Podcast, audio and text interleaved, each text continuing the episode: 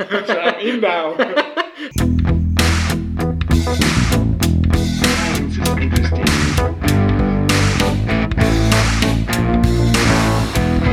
Science is interesting if you don't fuck off.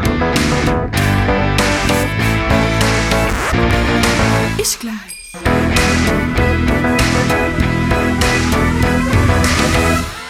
Hallo und grüß euch bei Ist gleich. Neues Jahr, neue Folge, oder David? Neues Jahr, neue Folge. Nicht, haben wir keine aufgenommen im Jahr? Nein, gibt's nicht. Ja, die haben wir noch im alten äh, Jahr aufgenommen, aber haben wir noch gesendet, nicht im neuen Jahr erst. Stimmt. Eben. Musst du, musst du unsere Geheim Betriebsgeheimnisse Ja, verraten. nein, eben, wie es verstanden. Also, Back, back to the roots. eben, ich wollte gerade sagen, wir sind nämlich heute genau an der Stelle, wo wir die erste Folge aufgenommen haben, und zwar, äh, ja, in dem besagten Büro an der Eurek, wo noch die Audioqualität so schlecht war. David, wenn du dich erinnern kannst, dass wir sie noch effektiv noch einmal aufnehmen haben müssen.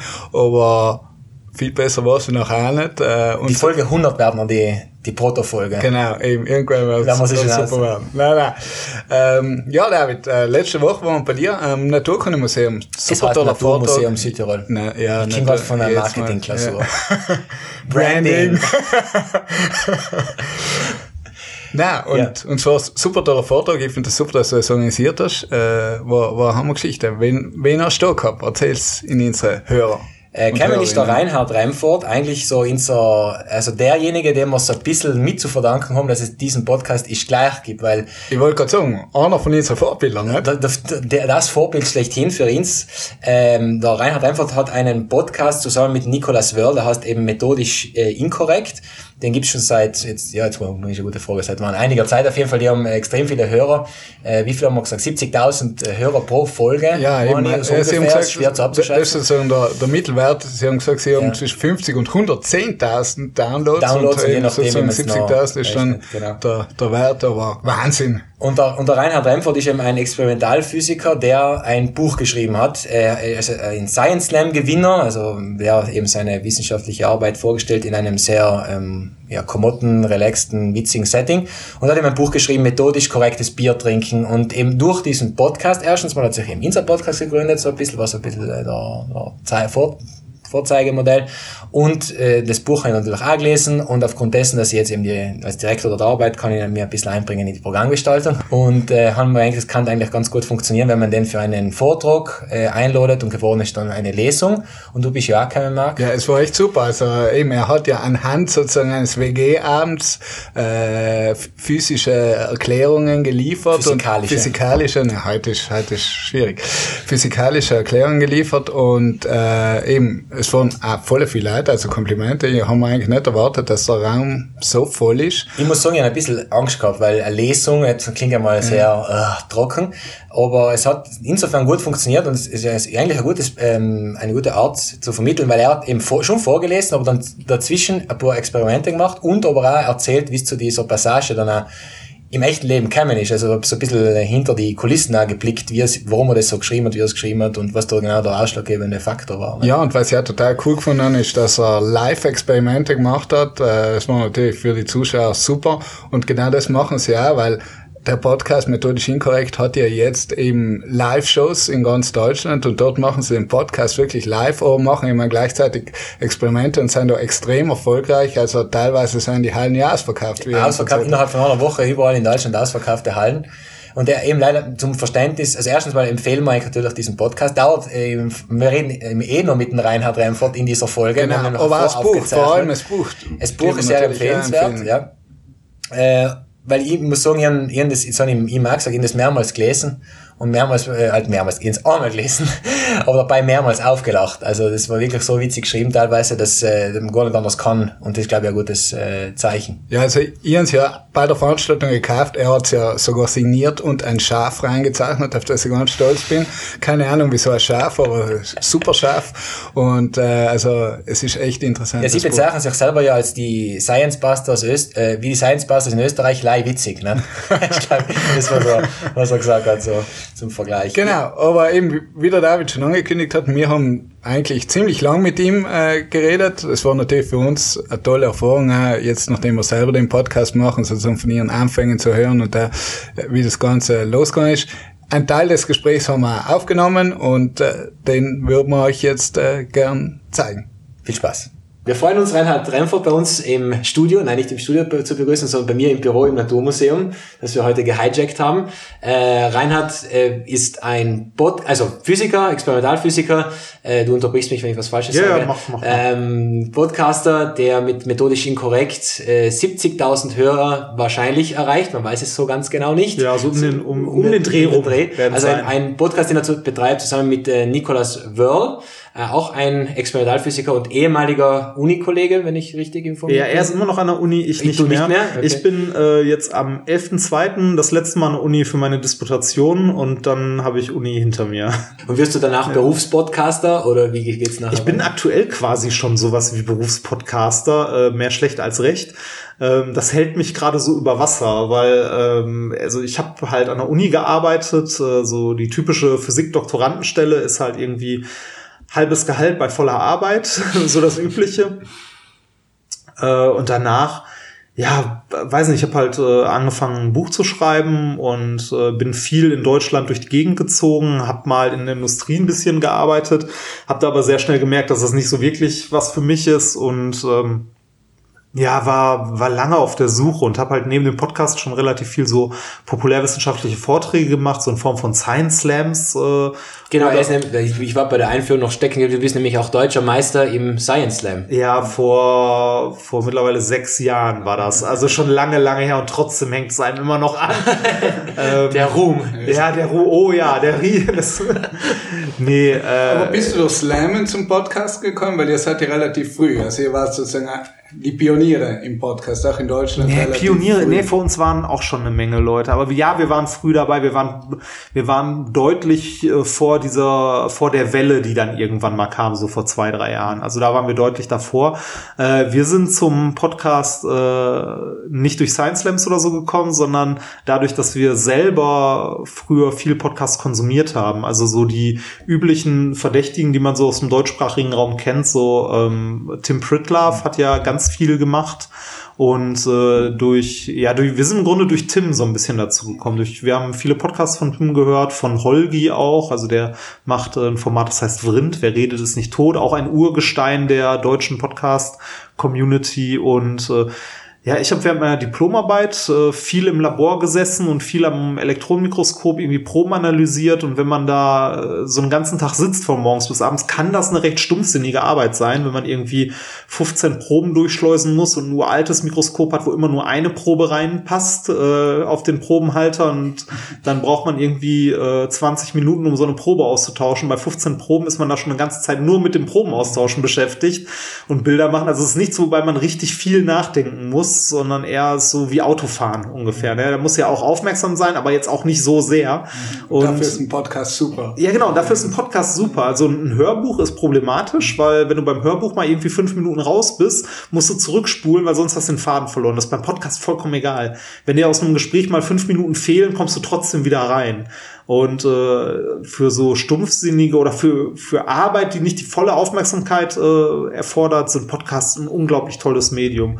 Und so sind wir zum Podcast hören gekommen. Also Nikolas hat, äh, also Nikolas hat mich so ein bisschen zum Podcast hören gebracht während der Arbeit und irgendwann haben wir gemerkt, so wir sitzen eh immer zusammen und unterhalten uns irgendwie über Wissenschaft, da könnte man mal selber einen Wie, wie, Podcast bei, wie bei uns eigentlich. Also bei Idee ist eben auch so geboren, wir sitzen eh zusammen, äh, unterhalten uns über Aktuelles. Und ein bisschen wart ihr schon auch äh, so quasi unsere, wie sagt man? Äh, Vorbilder. Vorbilder.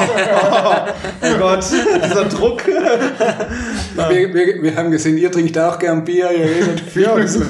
Nein, also, also effektiv wart ihr wirklich äh, auch Vorbilder, aber wir haben das ja auch ein bisschen einfach gemacht, äh, weil wir gesagt haben, in Südtirol wird im Bereich Wissenschaftskommunikation noch sehr wenig gemacht und eben auch Podcasts. Also ich glaube, wir sind der erste Südtiroler Podcast und, und deswegen haben wir gesagt, ja, jetzt probieren wir mal das Medium für uns aus. Äh, war das dann eben bei euch wirklich auch so, dass ihr das Gefühl hattet, jetzt äh, eben, wir reden zwar miteinander, aber wir haben auch was mitzuteilen und Ja, auf jeden Fall, auf jeden Fall. Also wir, wir wollten vor allem äh, mit unserem Podcast auch zeigen, dass, äh, also wir sind ja beides Wissenschaftler und haben noch während unserer, also während wir beide an der Uni noch äh, mittendrin waren, also ich gerade mit meiner Doktorarbeit angefangen, Nikolas äh, als Postdoc, ähm, und er, wie gesagt, er ist ja immer noch im Wissenschaftsbetrieb, wir wollten auch ein bisschen mal einen Einblick in den Wissenschaftsbetrieb geben, weil wir fanden, dass es, äh, dass viele Leute sich also vollkommen falsche Vorstellungen davon haben, was Forscher an der Uni überhaupt machen. Ne? Also wenn man sich mal umguckt, das typische Beispiel, wenn man irgendwie einen Wissenschaftler irgendwo, also wenn man mal Wissenschaftler eingibt und die Google-Bildersuche anwirft, hat man immer irgendeinen Typ im weißen Kittel mit zerzausten Haaren und der irgendwie bescheuert in die Kamera guckt oder irgendwie komische Gläser mit irgendwelchen Flüssigkeiten, die schäumen oder so. Also so Klischee bis zum Back Anschlag. to the Future Bild. Ja, wo, wobei, äh, also das Back to the Future Bild ist äh, so, so ein bisschen, also geht in die Richtung, aber da ist es ja noch nicht mal so schlimm. Wenn du, wenn du diese typischen Stockfotos von Wissenschaftlern siehst, dann muss ich kotzen. Also äh, das ist so Klischee und so weit drüber. Und wir wollten ein bisschen zeigen, dass Wissenschaftler normale Menschen sind, dass wir Probleme haben wie alle anderen auch, dass wir äh, die gleichen Hobbys haben wie alle anderen auch und ähm, dass äh, das Wissenschaft an sich unglaublich spannend sein kann. Also alles an Wissenschaft und vor allem, dass es auch nicht unglaublich kompliziert ist, sondern dass auch Wissenschaftler nur mit Wasser kochen. Und äh, manchmal hat man oder haben wir auch das Gefühl, je nachdem an wen man da gerät, äh, dass die Leute es nicht sehr gerne haben, dass man sagt, so hier, wir kochen auch nur mit Wasser, sondern es gibt, also wenig, tatsächlich wenig, ähm, aber es gibt so den einen oder anderen äh, Wissenschaftler, der immer noch an dem Punkt ist, dass er halt sagt, so ja, wir machen hier Wissenschaft, das kann man nicht so einfach erklären. Und das sehen wir halt anders, das kann man einfach erklären. Zwar nicht zu 100 Prozent dann korrekt oder so, dass es wirklich jeder versteht, aber man kann es zumindest so erklären, dass die Leute Interesse haben. Ja, Also, ihr dass erklärt es ja nicht nur einfach, sondern auch äh, witzig, unterhaltsam. Das ja, ist vielleicht. das, das probieren wir zumindest. Ja. Und, und äh, du hast eben auch das ähm, eben ein Buch geschrieben, methodisch korrektes Biertrinken. Ich glaube, also ich, ich habe das durchgelesen jetzt. Oh, im- tatsächlich? Ja, tatsächlich. Oh, ich habe ja, aber in, in. Vorbereitung auf deinen Vortrag hier. Das, also es ist ja eine Lesung. Also ich werde Genau, lesen. eine, Le eine ja. du wirst aus diesem Buch vorlesen. Und das, mir ist es tatsächlich mehrmals passiert, dass ich während des Lesens auch mehrmals so äh, auflachen musste, weil es eben dir zumindest gelungen ist, diese Momente, die jeder aus dem Alltag auch kennt, in Bezug zu bringen zu phys physikalischen Phänomenen, die du dann erklärt hast und das auch irgendwie lustig äh, rübergebracht hast. Das freut mich. Also ja, das freut mich also, tatsächlich. Das, äh, ich hätte, äh, ich hätte auch nie gedacht, dass ich mal ein Buch schreibe. Das ist auch eher so halb freiwillig entstanden. Äh, das ist durch die, das ist tatsächlich durch die Science Slams gekommen, weil da ein Verlag aufmerksam geworden ist. Äh, das war damals als, ich weiß nicht, kennt ihr das Buch von Julia Enders, da mit Charme? Ja, damit schon, genau. Ja, Ja, ist ja immer noch in den Bestsellerlisten nach Jahren. Also ist, glaube ich, das bestverkaufte Sachbuch aller Zeiten. Äh, zu der Zeit äh, ist den Verlagen aufgefallen, dass man bei Science Slammern ja mal gucken könnte, ob da nicht Leute sind, die irgendwie Bücher, also Interesse hatten, ein Buch zu schreiben. Und so äh, sind auch ein, zwei Verlage bei mir gelandet. Und bei einem, also bei Ulstein, war es dann am Ende so, ah, Buch schreiben und mein BAföG auf einmal zurückzahlen. Könnte man mal probieren. Ja, und äh, das hat dann auch genau dafür gereicht. Also das Buch geschrieben und mit dem, was ich dafür bekommen habe, halt meinen BAföG quasi abzahlen können. Das Also wer das Buch nicht kennt, du erzählst sozusagen die physikalische Phänomene ähm, anhand einer WG-Party. Eigentlich. einer Silvesterparty, Ja, Silvesterparty. ähm, Aber ist das, also ist das, Ja, das, das ist interessant. Ja. Ne? Da, da werde ich Ja. häufig gefragt, wie Ja. viel davon wahr ist. Äh, erstaunlich viel. Tatsächlich. Das ist tatsächlich erstaunlich viel von wahr. Also äh, die Namen stimmen nicht 100 pro, aber die Charaktere gab es tatsächlich, äh, auch so wie sie darin beschrieben wurden in dem Buch. Äh, es kommen in dem Buch auch so eine kleine Silvesterschlacht vor. Die gab es auch, nicht ganz so, aber sehr ähnlich. Äh, dieses WG-Haus gab es, in dem wir halt gewohnt haben. Also ein Haus in Essen-Frohnhausen, in dem äh, insgesamt vier WGs gewohnt haben und äh, die auch alle miteinander befreundet waren, alle auch so in etwa im gleichen Alter, im Sommer immer zusammen draußen gegrillt. Äh, ja, war eine schöne Zeit. Es gab tatsächlich mal ein Hardcore-Konzert auf unserem Dachboden, das irgendwann mal von der Polizei dann beendet wurde. da lädst du mich zu der nächsten Silvesterparty ein. Ja, das, das, das Haus gibt's ja leider nicht mehr. Aber äh, wo, wo wir gerade bei Werbung sind, zwei meiner, äh, meiner ehemaligen Nachbarn sind äh, gerade unterwegs oder waren unterwegs und die machen äh, Dokumentation äh, mit einem Kickstarter-Projekt. Die sind beide in der, äh, in der Punk-Szene so ein bisschen unterwegs, also haben, äh, also der Felix hat äh, bei einem äh, bei einem Plattenlabel lang gearbeitet, People Like You Records, die auch viel so Punk und so verlegen. Äh, Diane ist äh, Musikjournalistin tatsächlich, die auch so in vielen Punk-Magazinen und so gearbeitet hat und die waren jetzt ein bisschen unterwegs, um sich äh, ja die also das Untergrundphänomen Punk äh, mal international anzugucken. Die sind also um die Welt gereist, so ein bisschen durch Asien und so und haben sich da mal so die Untergrundszene Punk angeguckt und äh, schreiben darüber ein Buch und machen eine kleine Dokumentation. Äh, Global Mass heißt das Ganze. Auf Kick, äh, noch auf Kickstarter? Äh, ist aktuell noch auf Kickstarter, ist aber auch schon in der Produktion. Ah, also die, okay, so. äh, dieses hängt nicht an Kickstarter, ob es das gibt oder nicht, aber es ist halt ein Teil des, äh, des Finanzierungsplans. Cool. Können wir in die Shownotes tun, Herr Philipp. Könnt, könnt ihr gerne machen. Also äh, die, die Leute hat es tatsächlich gegeben. Äh, das Konzert, das in dem Buch beschrieben wird, hat es auch gegeben. Ähm, ein paar Sachen sind natürlich noch ein bisschen ausgeschmückt und so. Äh, künstlerische Freiheit. Äh, aber ja, es war eine schöne Zeit. Ich habe da sieben Jahre lang gewohnt. Ähm, wir haben eine Menge Quatsch gemacht. Ich glaube, so das, wo die Leute äh, am meisten die Köpfe schütteln, ist äh, Tattoo-Wichteln. Wir haben Tattoo-Wichteln gemacht. Äh, wir hatten eine, äh, eine Tätowiererin, die bei uns in der Straße ihr Studio hatte, die auch eine gute Freundin des Hauses war, also auch in unserem Alter, die ähm, äh, also ich weiß gar nicht mehr, wer die Idee dazu hatte. Wir hatten irgendwann die Idee, dass äh, jeder, der mitmachen möchte, schlägt ein Motiv vor. Dann kommen die alle auf Zettel in einen Hut und dann werden Lose gezogen quasi. Und bei dir war es der Sci-Hub-Rabe? Nee, der, der ist noch, der ist noch relativ neu. Der ist noch, der ist glaube ich knapp, ich glaube noch nicht mal eine Woche alt. Echt? Oh, Okay. der, der, der ist noch, der ist noch relativ neu. Nee, bei mir, warte mal, bei mir war's. Das erste Tattoo, oder? Nee, hier, der, der kotzende Wolf. Den habe ich gezogen. Wie viele Tattoos hast du denn Äh, insgesamt? Ich habe aufgehört zu zählen. Ich weiß es gar nicht mehr. Ähm, aber äh, die sind alle so nach und nach entstanden. Das Aber allein mit dem Stormtrooper-Tattoo hast du schon gewonnen. ist ein Lego Stormtrooper. Ja. Ein Lego Stormtrooper, Ein Lego ja, Stormtrooper, ja. ja, ja. Ich habe auf dem anderen Arm auch noch äh, Lego Mr. Spock. Ja. Äh, und äh, wo, wo wir gerade beim Haus sind, äh, hier oben die Hausnummer. Vom, Ha vom Haus. Vom ja. Haus. Das Ja. war auch beim Wichteln. Die, nee, das war nicht beim Wichteln, die hatte nach und nach jeder so irgendwo tätowiert. Einer hat hier irgendwie 13 auf dem einen Arm, auf dem anderen dann äh, das B und so. Also jeder hat die irgendwo in irgendeinem Tattoo verbaut gehabt. Ja, cool. War eine, eine witzige Zeit. Also ich bin mit den äh, Leuten auch immer noch sehr gut befreundet und äh, ja, in dem Buch kommt, glaube ich, auch eine Menge davon rüber. Und die finden das auch gut, das Buch, oder? Ja, die finden das super. Die, die feiern das sehr. Ähm, ein paar kommen auch in dem Vortrag, äh, also ich habe ein paar Bilder noch mitgebracht in dem Vortrag nachher. Äh, Von Lesung. Leuten, also in, ja, Lesung, in der Lesung, Entschuldigung, äh, natürlich. Ähm, ein paar Bilder noch mitgebracht von, von den Personen und erzähle auch ein bisschen was dazu, wie, wie real das wirklich ist und wen es in welcher Form tatsächlich gab. Ja, äh, vielleicht zum Podcast zurückzukommen, weil eben das, was ihr macht, das Ja. scheint ihr ganz erfolgreich zu machen, eben wenn sich 70.000 äh, Leute das sehr regelmäßig anhören. Ähm, wie, wie ist das Ganze gewachsen? Also äh, ist das äh, langsam gewachsen oder hat es da einen Moment gegeben, wo das plötzlich durch die Decke... Ähm, das, ist, das ist langsam und stetig gewachsen mit Stufen drin, wo man schon deutlich sieht, wo es so zack, so eine Stufe im Verlauf gab.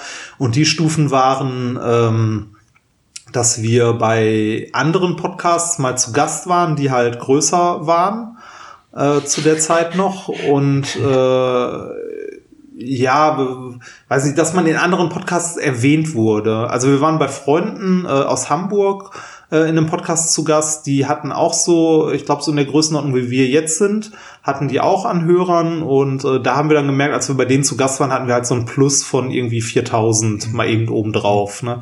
Dann unsere Vorträge, ich weiß noch, unser erster größerer Vortrag beim Kongress, also beim Chaos Communication Congress, hat halt äh, dadurch, dass wir da auch eine Bühnenshow und so hatten und das halt eine Menge Leute sehr gut gefallen hat, da hatten wir halt einen Sprung von plus 10.000 Wahnsinn. äh, innerhalb von zwei, drei Wochen. Also das hat man deutlich gesehen. Aber dazwischen ist es halt immer stetig, stetig gewachsen. Also es gab insgesamt, glaube ich, drei so Sprünge, äh, wobei 10.000 der größte war und dann nochmal irgendwie so 2.000, 3.000 oder so. Und ansonsten ist es stetig gewachsen immer.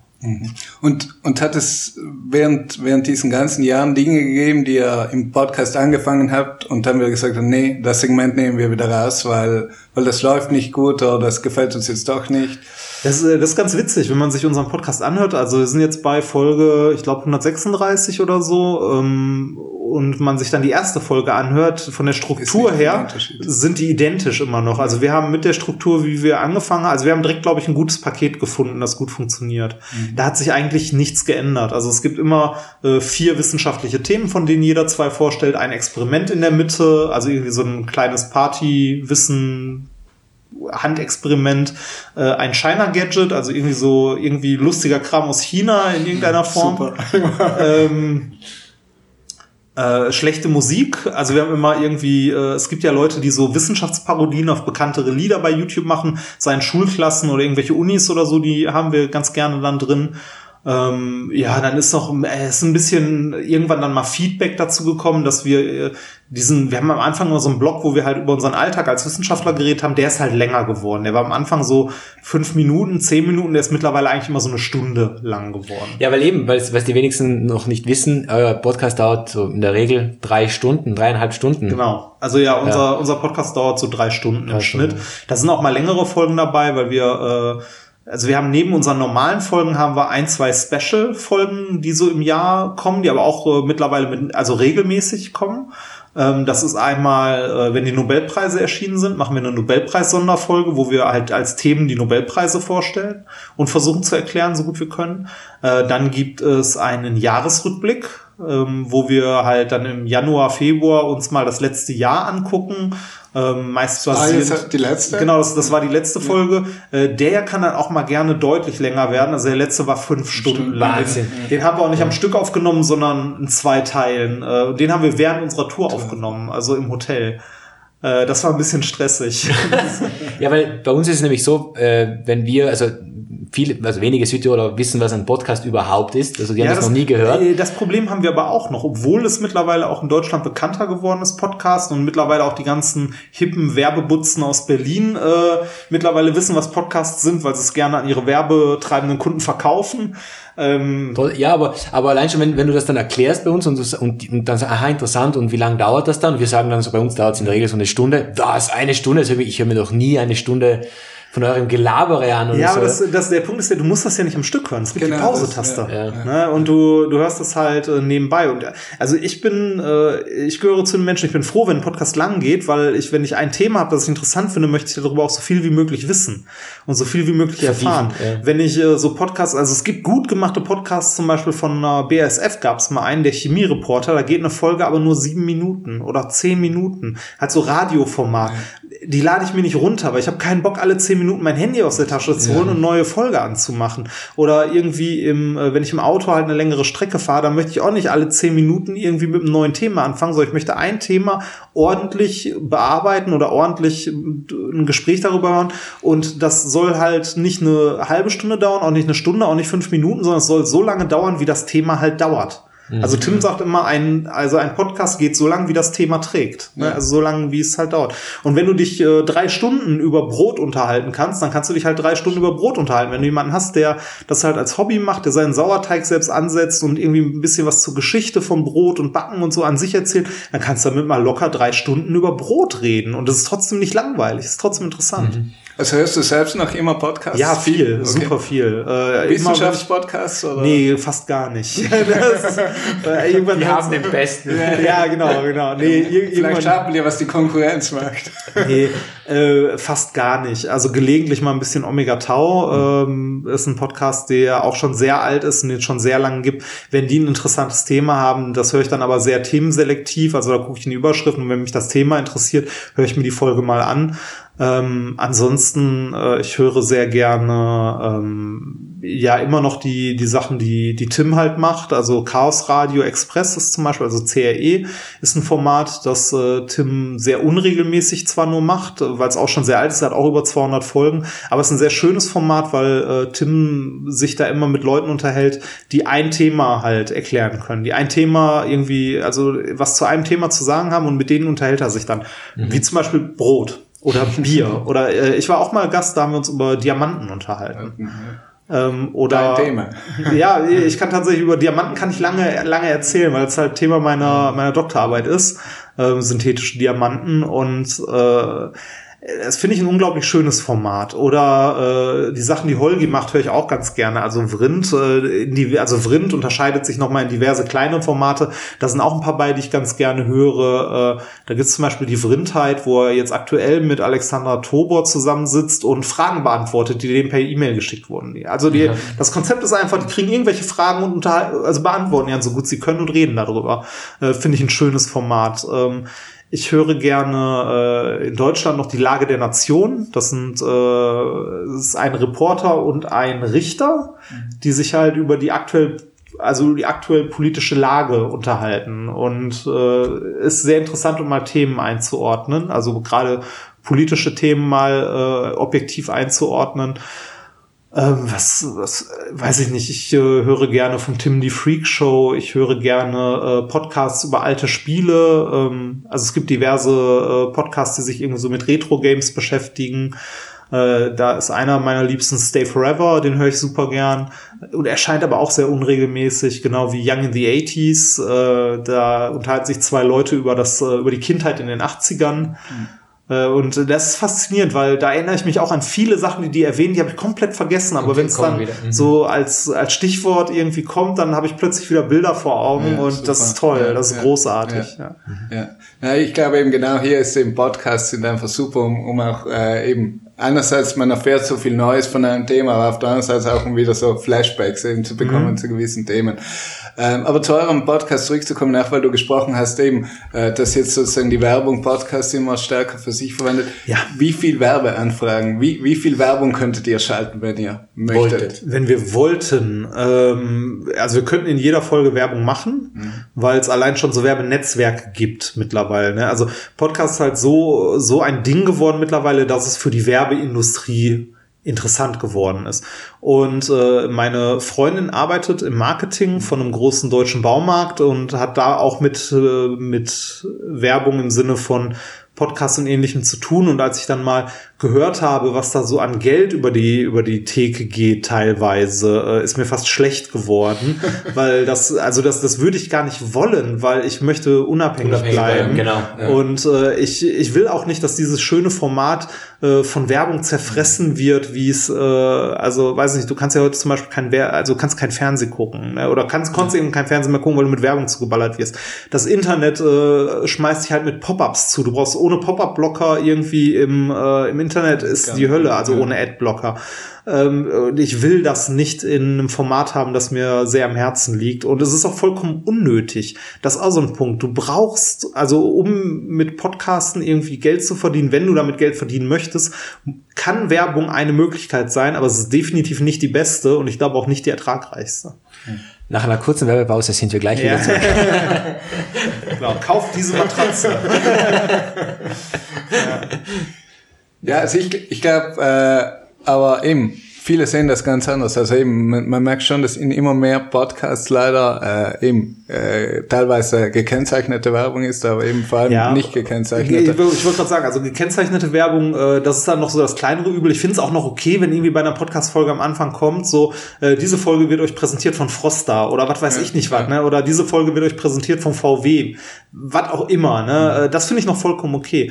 Ätzend finde ich äh, Werbung, die reingeschnitten ist. Und richtig, richtig ätzend finde ich das, was die Werbetreibenden am liebsten haben, wofür wir auch die häufigsten Anfragen bekommen, äh, sogenannte Native Ads. Genau. Das ist Werbung, die von den Sprechern, also von den Podcastern oder ne, von den Menschen selber eingesprochen wird und äh, bei vielen Werbetreibenden nicht offiziell, aber so durch die Blume gesprochen, merkst du hintenrum, am liebsten wäre es denen noch, wenn man das gar nicht zwingend als Werbung erkennt. Ne, also und äh, das finde ich widerwärtig. Also das finde ich einfach nur widerwärtig.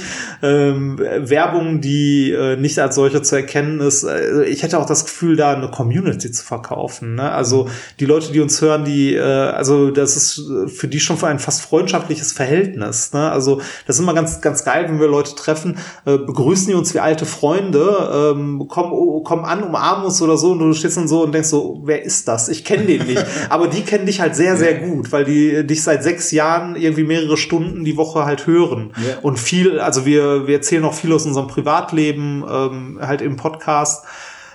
aber du eben, kommst eben, ja. genau diese persönliche Bindung, die, die, Genau. die macht's auch aus. Die macht Und das ist auch das, was es äh, für die Werbetreibenden interessant macht. Ja, absolut. und, äh, und das ist was, was ich, also äh, so Native Ads finde ich wirklich widerlich. Wir finanzieren uns über Spenden.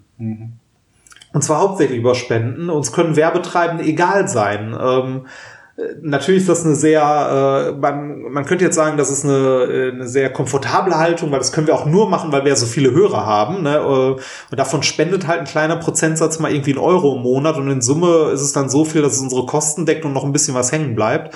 Ähm, ja, natürlich ist das eine, ist das was, was man nur machen kann, wenn man halt so viele Hörer hat. Andererseits ist es bei Werbung aber nicht anders. Ne? Äh, kein Werbetreibender interessiert sich für dich, wenn du 100 Hörer hast. Ja, im Grunde, im Grunde zahlen die, die Spender sozusagen auch für eure Unabhängigkeit und Ja, eben, genau. dass, dass das Produkt Genau. auch nicht verfälscht wird. Ja, und das genau. ja, das bleibt. die, also wir, wir haben Leute, die, die möchten das einfach. Die sagen hier, ich habe von euch äh, über 300 Stunden Content bekommen. Ich möchte dafür euch bitte Geld geben oder irgendwas anderes. Also in irgendeiner Form euch Ja, ihr helfen. macht das auch im, im Podcast ganz nett. Ihr lest da immer auch vor, äh, von, äh, von wem ihr das Geld bekommen habt. Genau, wir, Und- wir, und wir suchen halt so so, so, genau, so, so ein bisschen Feedback. Wir gucken halt die letzten Überweisungen durch, die wir so hatten. Natürlich nicht alle, weil ne, das würde Das sind so viele. Ja, genau, unendlich. Das, dass wir überhaupt noch arbeiten, ein Wunder. Nein, wir, wir suchen immer, wir suchen immer, äh, da sind halt auch Daueraufträge dabei, ne, wo jedes Mal der Verwendungszweck der gleiche ist. Aber wenn irgendwie ein netter Verwendungszweck dabei ist oder so, dann lesen wir die halt vor. Und das ist, glaube ich, auch ganz nett für, für viele Leute. Ja, ja äh, und das Zweite, was ihr macht, äh, wahrscheinlich auch nicht so sehr aus ökonomischen Gründen, ist eure Bühnenshow. Ja. Äh, und eben, äh, die ist so gut wie ausverkauft an vielen Orten, nicht überall, aber die läuft recht gut. Die, die läuft tatsächlich sehr gut ähm, und nicht ganz, also das ist nicht unökonomisch, also wir, wir gehen da nicht mit Null raus. Äh, es wäre, wäre auch Quatsch zu sagen, wir machen das nur, weil wir auf der, ne, macht niemand. Ne, den Stress Von irgendwas muss man leben. Ja, von irgendwas musst du leben und äh, das, wir opfern dafür halt unsere Freizeit teilweise, unsere Urlaubstage und es sind halt Tage, äh, gerade Wochenenden, wo man dann nicht bei der Freundin oder der Familie und den Kindern ist. Ne? Also wenn da nichts bei rumkommen würde, wäre halt auch blöd, ne? dann machst du es halt noch nicht. So idealistisch sind wir dann auch nicht. ähm, aber äh, man wird jetzt auch nicht unglaublich reich damit, aber es lohnt sich halt und es macht Spaß. Es macht uns immer noch unglaublich Spaß, die Leute, die uns sonst nur hören, auch mal zu sehen, zu treffen. Äh, und wir stehen beide äh, unglaublich gerne auf der Bühne. Wir haben halt unglaublich viel Spaß dabei, auf der Bühne zu stehen und Wissenschaft zu erklären. Wenn du dann noch irgendwie ein Publikum von drei bis 500 Leuten hast, die Spaß haben dabei, applaudieren und äh, lachen, dann ist halt ein super Abend für alle, ne? Ja, und äh, äh, also wir bekommen für den Podcast super wenig Kritik. Die meisten Leute finden es super gut. Das Einzige, was wir an Kritik bekommen, also an negativer Kritik, sind mal so Sachen wie, äh, dass uns äh, jemand schreibt, äh, dass wir doch bitte aufhören sollen, äh, die AfD als Nazis zu bezeichnen. Also wer, wer die nicht kennt, ist die Alternative für Deutschland. Das sind die Nazis in Deutschland. ähm, äh, weiß ich nicht, wenn, wenn du da Parteimitglieder hast, die äh, von dem äh, von dem Mahnmal in Berlin halt von dem Mahnmal der Schande reden. Dann die und- aber auch nicht als Hörer haben. und äh, nee, will ich auch nicht. Ne? Die sollen, die sollen halt was anderes hören und so. Und ich lasse mir, äh, ich lasse mir auch meine politische Meinung von niemandem verbieten. Verbieten, also ähm, ich habe halt eine Haltung und eine Überzeugung, da stehe ich zu. Und wenn man damit irgendjemand nicht zurechtkommt, soll er halt weitergehen. Genau. Ne? Ist, äh, ist mir egal. Äh, also von, von, so Leuten haben wir mal, äh, mal Kritik, aber auch super wenig. In den sechs Jahren vielleicht drei Mails. Okay, also gut. äh, ist nicht, nicht der Rede wert. Wahnsinn, bei 70.000 äh, Zuhörern. Ja, also, also ne, nicht, nicht wirklich viel.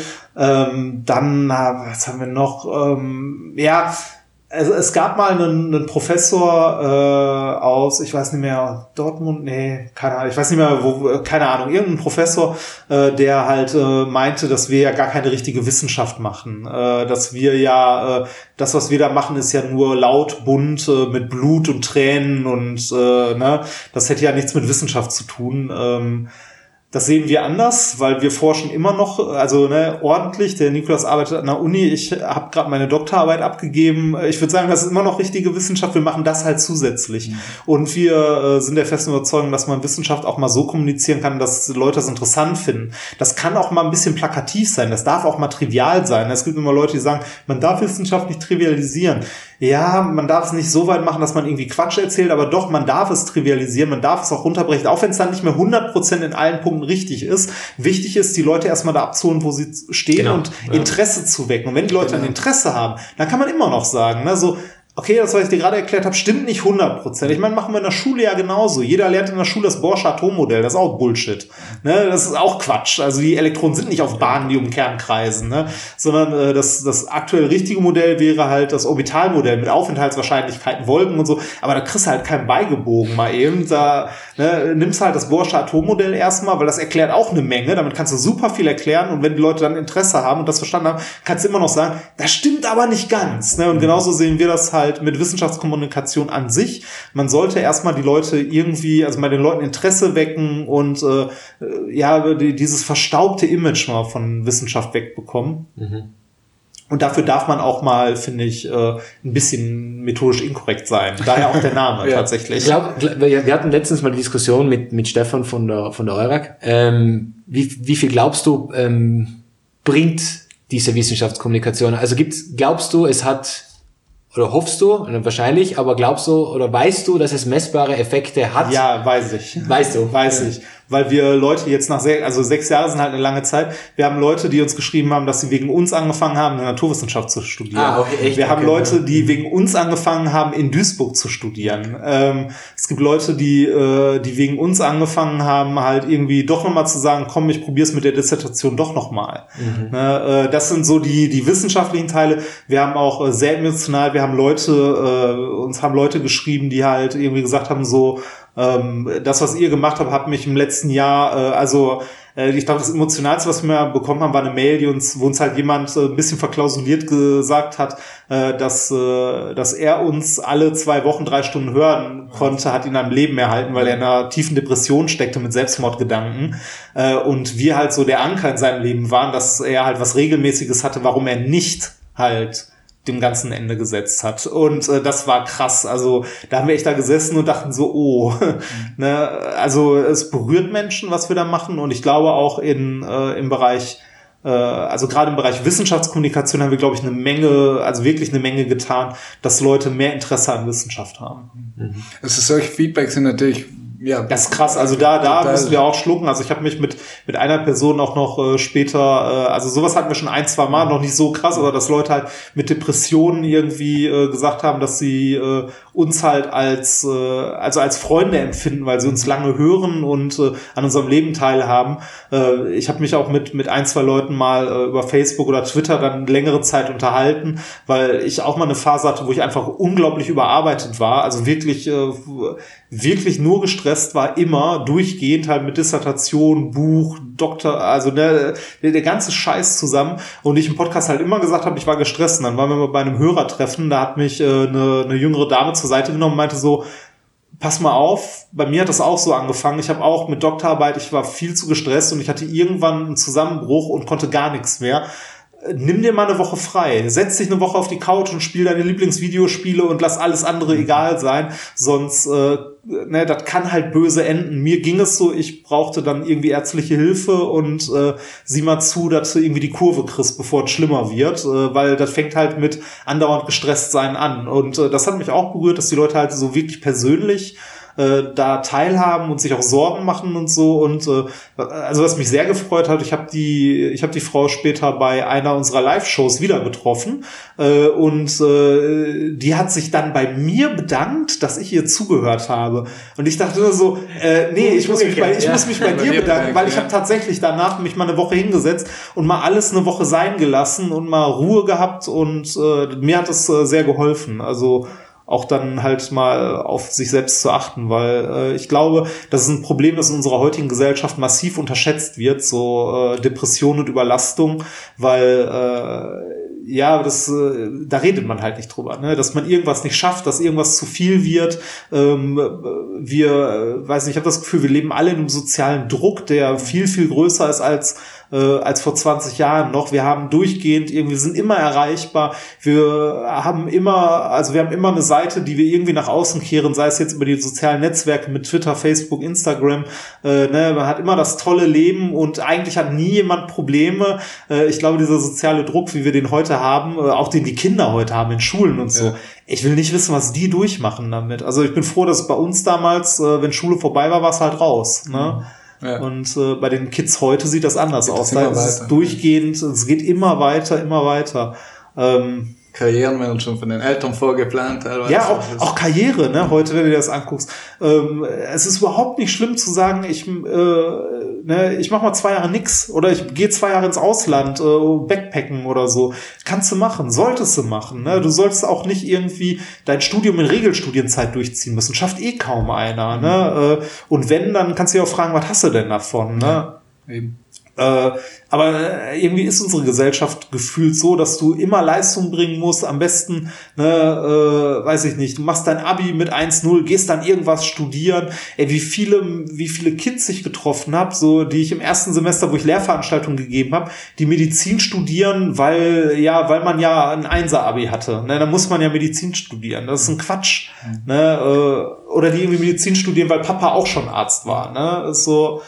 Ich habe mal äh, eine Lesung in der Schule gehabt, in, ich weiß nicht mal mehr, wo das war. Da habe ich auch, äh, also weil, weil ich in dem Moment gerade viel drüber nachgedacht habe, über Karriere und ähnliches. Und da habe ich den Kind, also den Kids da, äh, die irgendwie kurz vorm Abi waren, auch gesagt, so, ne, Berufsberatung, geht da mal hin und lasst euch was erklären, ne, aber lasst euch nicht von irgendwem in irgendeinen Job pressen. Ne? Wenn euch eure Eltern sagen, ihr müsst das und das machen, ist scheißegal. Ne? Ihr müsst gar nichts, macht das, worauf ihr Bock habt. Genau. Weil äh, das viel, viel wichtiger ist. Ihr müsst auch nicht, ihr müsst auch nicht einen Job haben, wo ihr viel Geld verdient. ist vollkommen egal. Geld ist, äh, also man sollte ein gewisses Level äh, vielleicht überschreiten, dass man so halbwegs gut über die Runden kommt. Ne? Natürlich hast du es irgendwie leichter, wenn du einen Nettoverdienst von irgendwie knapp 3000 hast, als wenn du einen Nettoverdienst von 1,5 hast.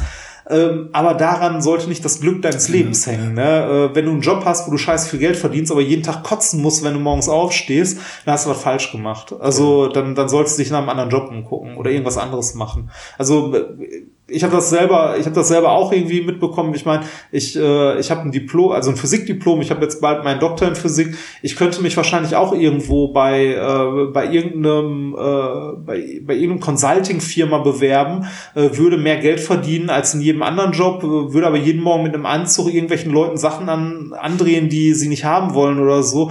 Und äh, ich hätte zwar wahrscheinlich Geld wie Heu, aber wäre unglaublich unglücklich dabei. Und was, warum sollte man das machen? Und ich glaube, das merkt man auch, wenn man euch zuhört, dass ihr das, was ihr macht, eben mit Begeisterung Ja, macht. das und- ist viel, viel wichtiger als alles andere. Also Spaß an seinem Job zu haben, ist meiner Meinung nach das mit Abstand wichtigste äh, an Arbeit, weil deshalb macht man es ja. Ne? Ja, ja. Also du, du machst ja, du machst ja deine Arbeit, weil du etwas schaffen möchtest. Du möchtest etwas erschaffen, etwas machen oder in irgendwas gut sein. Ne? Wenn du einfach nur Geld haben willst, dann kannst du halt, weiß nicht, dann solltest du gucken, dass du Bankkaufmann wir so- ist nicht, dass man als Bankkaufmann nicht auch Spaß in seinem Job haben kann, kann auch sein. Ne? Aber es gibt halt Jobs, wo du mehr Geld verdienst, aber ne, was was hast du davon, wenn du dann 50 Stunden die Woche machst und deinen Job nicht gerne machst? Nein, ja. Da hast du nichts von Absolut. Geld. Weil wir von Druck gesprochen habt, spürt ihr mittlerweile, eben weil du gesagt hast, auch eben es entstanden Freundschaften äh, oder Mhm. vor allem viele sehen euch als Freunde, die euch natürlich auch regelmäßig zuhören. Fühlt ihr auch ein bisschen hin und wieder einen Druck der Community gegenüber? Jetzt müssen wir wieder was produzieren oder oder was wäre, wenn wir es jetzt von einem Tag auf den anderen Du musst wissen, Marc fühlt das nämlich. Ja, die 200 Leute, die uns Freunde, Familie werden unheimlich enttäuscht. Nee, ähm, äh, ja, sagen, sagen wir so, ähm, wir machen das immer noch super gerne, aber natürlich, ne, in sechs Jahren äh, hast du auch mal Folgen dabei, wo du eigentlich gerade gar keine Zeit hast, tausend Sachen Kann im Kopf und auch gar keinen Bock eigentlich gerade aufzunehmen, aber es dann trotzdem machst. Ähm, ich hoffe, das merkt man nicht in unseren Folgen, wenn wir mal so eine Folge haben, aber klar. hast du- 122. ja, ja, das, ne, aber ja klar, hast du auch. Ne? Du hast auch, also ist nicht immer alles geil, ne? ähm, aber äh, in Summe sind, überwiegen die guten Tage doch deutlich. Und genauso sollte es auch sein. Das ist auch wahrscheinlich in jedem anderen Job so. Nicht jeder Tag im Job ist geil, aber die guten Ja. Tage sollten deutlich überwiegen. Aber schafft ihr es, äh, trotz dieser großen Community auch den Kontakt dann eben zu halten, eben wenn ihr Nachrichten bekommt, werden die alle beantwortet? Schafft ihr Ja, das? tatsächlich. Wieder? Ja, wir, wir, wir haben uns das so ein ganz klein bisschen aufgeteilt. Äh, Also es hat sich so ergeben mit der Zeit. Ich lasse Mails immer viel zu lange liegen. äh, Und deshalb beantwortet Nikolas die meisten E-Mails, die wir haben. Ich beantworte häufiger dann mal Kommentare irgendwie im Blog und ich mache bei uns äh, die ganze Technik, die halt dranhängt. Also das ganze Hosting, äh, die Veröffentlichung der Episoden, äh, das Blog und so weiter äh, und ich mache unsere Buchhaltung. Also wobei Buchhaltung ist auch schon wieder zu viel gesagt, aber ich kümmere mich halt um die Spenden, die reinkommen, die Verwaltung davon, um unsere Steuererklärungen, äh, die ganzen Belege äh, und also diesen ganzen organisatorischen Kram, den mache ich halt. Äh, dafür macht Nikolas äh, deutlich mehr äh, halt äh, Mails beantworten von der Community und so weiter. Also mehr mehr diese Kontaktsache. Ähm, wie gesagt, das hat sich so mit der Zeit ergeben, so ein bisschen, dass der eine das ein bisschen mehr macht, der andere das ein bisschen mehr. Aber äh, zu den zu den Mails, wir versuchen jede Mail zu beantworten. Das machen wir eigentlich auch. Äh, es sei denn, sie bleibt auf meinem Stapel liegen, weil sie direkt an mich gerichtet war, dann kann es auch mal länger dauern. ähm, aber wir, wir versuchen alles zu beantworten. Wir haben halt lange Zeit immer Hörertreffen gemacht, machen wir auch immer noch, äh, wenn, aber dann ohne große Ankündigung, sondern eher spontan, wenn es sich ergibt, wenn wir irgendwo für irgendeinen Vortrag zufällig in der Stadt waren und da irgendwie ein Hackerspace ist, dann klopfen wir da mal an und sagen so, ey, habt ihr Bock hier heute Abend mit uns ein Bier zu trinken? Und dann kommen da so 50, 60 Leute zusammen. Super. Gerne mal, wenn die Stadt groß genug ist. Also wenn wir irgendwie in Hamburg oder Berlin sind, äh, dann kriegt man da auch an einem spontanen Abend mal irgendwie 50 Leute zusammen. Bei dem letzten Hörertreffen, das wir bisher gemacht haben, das war in Bochum in, im Labor, das, also das heißt das Labor, das ist der hiesige Hackerspace da, da haben wir es vorher angekündigt und da waren dann so um die 100 Leute da und da haben wir langsam gemerkt, so, das wird langsam zu groß. Also du kannst mit 100 Leuten am Abend nicht mehr reden. Also das ist zu viel. Genau, du kannst nicht mehr mit jedem mal irgendwie ein Gespräch geführt haben. Und deshalb haben wir uns entschlossen, solche, also erstmal solche groß angekündigten Hörertreffen, die wir irgendwie drei Wochen vorher ankündigen, erstmal gar nicht mehr groß zu planen oder so, sondern äh, wenn wir sowas machen, das halt spontan zu machen.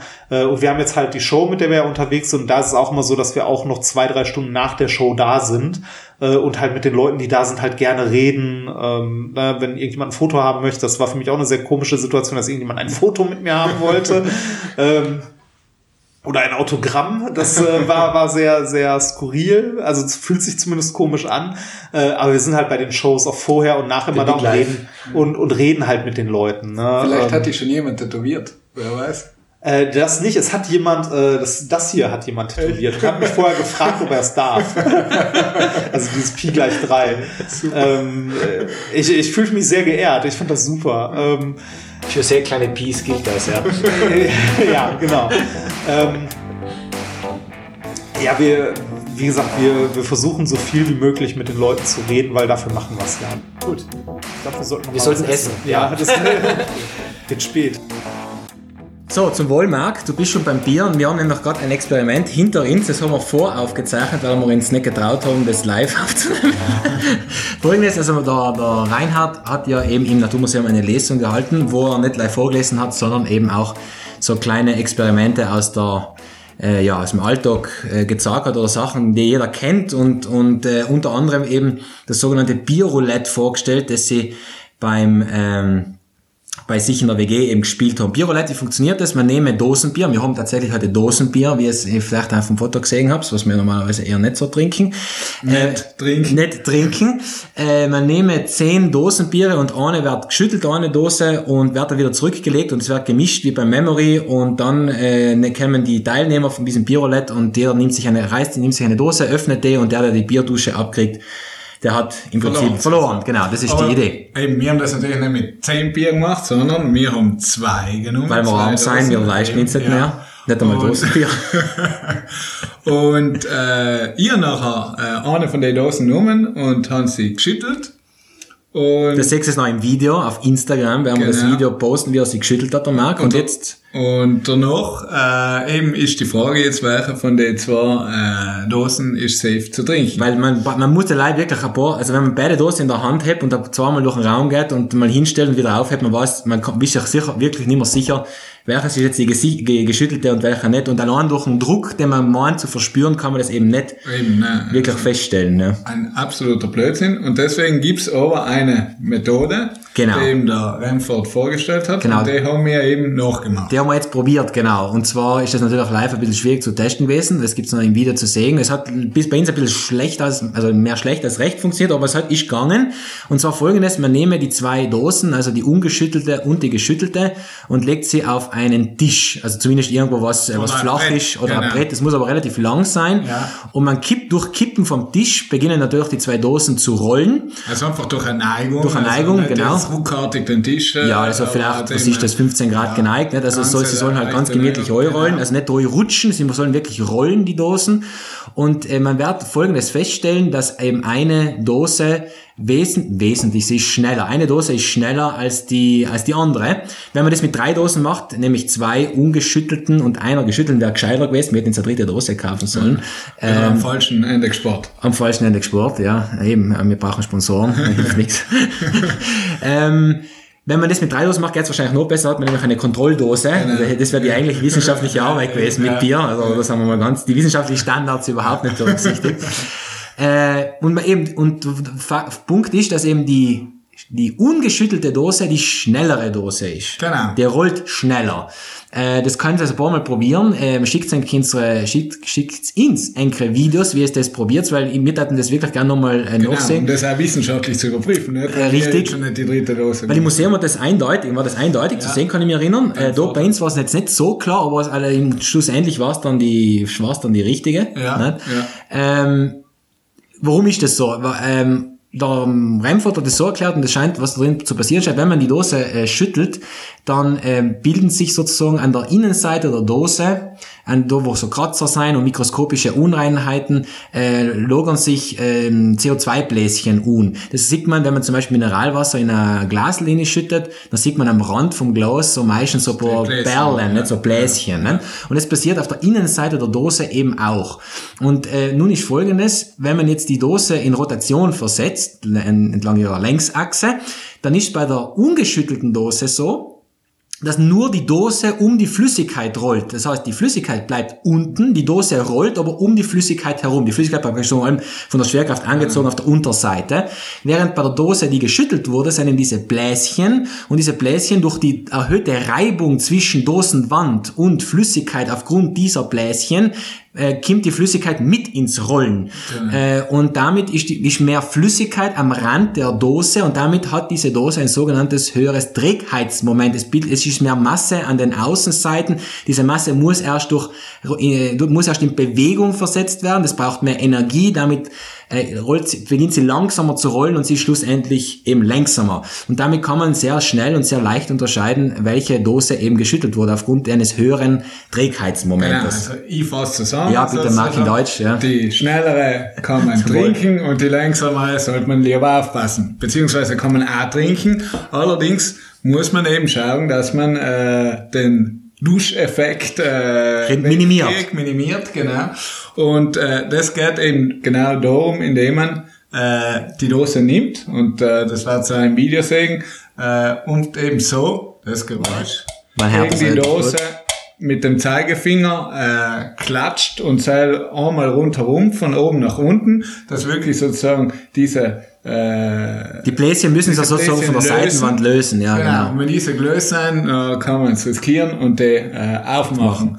Mir äh, sagen, macht das bitte eben gerne nach, aber trotzdem vielleicht an einen Ort, wo nachher nicht gerade äh, Ja, also wir haben, das, wir haben der Physik vertraut und haben das eben äh, nicht im Badezimmer gemacht, wo es vielleicht gescheit gewesen war. Bei uns hat es ein bisschen geschäumt. Also eben wie der Marc gesagt hat, wichtig ist, dass sich von der, also man kennt ja das oft einmal, siehst die Leute, nicht, die die Dose in der Hand heben und dann oben, dort wo man sie aufmacht, so mit dem Zeigefinger so dagegen Genau. klopfen. Das hilft genau gar, nichts. Ja? Also es muss also nicht von oben nach unten, also nicht von oben drauf geklopft werden, sondern von auf der Seite, aber so richtig fest, von oben nach unten, dass diese Bläschen innen in der flüssig, in der noch verschlossenen Dose nach oben steigen und oben die CO2-Blase wieder bilden können.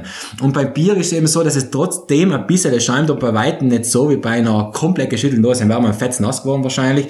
Es hat ein bisschen gespritzt, beim Marc riecht es jetzt ganz gut nach Bier. Also wir haben keine, Minimalst. wir haben keine ätherischen Öle, sondern äh, Biergerüche da. Aber es funktioniert. Ähm, wir waren gespannt, wenn wir das bei einem Klassik. Äh, auf jeden Fall ein, ein tolles, äh, finde ich, ja, ein leicht nachvollziehbares Experiment, dass man auch, wie gesagt, man wer jetzt äh, Kinder hat oder so, da kann es auch mit Cola-Dosen oder Fanta-Dosen machen, da funktioniert es, soweit ich verstanden habe, sogar noch besser.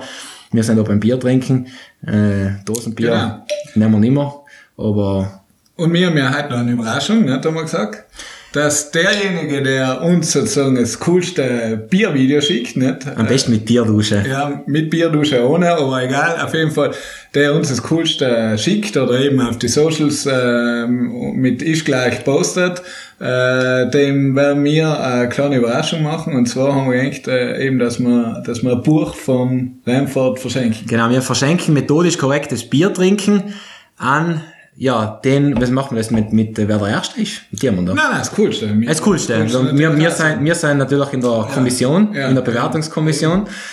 Und was bewerten Die wir? Kurse sind zulässig. Vom Verwaltungsgericht. da kommen wir ins Haus. Nein, äh, das machen wir. Von mir entscheiden einfach, ihr so besser, wenn es nicht drunter seid. Irgendwas kommen nicht so viele Videos. Also vielleicht Wer ist er, vielleicht ist er der erste, der erste, der schnellste und der Sieger. Der einzige. Oh, Marc, vielleicht ist das alles eine, eine große Verschwörungstheorie. Vielleicht funktioniert das alles gar nicht, was man erzählt und wir wollen like Bier duschen sehen. Eben, wer weiß. wer weiß, wer Wer weiß. Auf jeden Fall darf man jetzt freuen und riskiert es und vielleicht äh, kriegst du ein nettes Bierchen. Ja, was haben wir gelernt, David, in der Folge? Was haben wir gelernt? Physik ist cool, methodisch inkorrekt ist cool, Podcasts sind cool, Experimente sind Experimente sind extrem cool, vor allem wenn sie eben alltäglichen, mit alltäglichen Gegenständen und Mitteln so leicht nachzuvollziehen sein, weil da sehr viel Physik drinnen steckt. Wir sind wieder ein bisschen motivierter Podcast zu machen, weil das Gespräch sehr aufbauend war mit dem Remford. Ja, seien wir. Äh, der leisten uns leider der Ritz Bier. Er ist traurig, aber so ist es. Ja, mir leisten jetzt gar nichts, aber Und was haben wir noch gelernt? Lass mich denken. Haben wir noch was gelernt? irgendwann werden wir auch wie methodisch inkorrekt die Hallen finden, wer was. Und in der nächsten, wissen wir schon, geht's weiter mit Gender Pay Gap, ne? Genau, wir kennen sogar schon, wow, wir haben, wir haben sogar schon im Voraus geplant. Wir kommen mal vorbereitet in die nächste Folge. Genau, es geht um Gender Pay Gap zusammen mit der Mara Mantinger, den wir bei uns im Studio Begrüßen wir. begrüßen, begrüßt haben werden. Und ja, wenn ihr Vorschläge habt für Paper, gleich her damit. Wir sind froh und wünschen euch. Schönen Abend. Zu wohl, Marc. Ist gleich.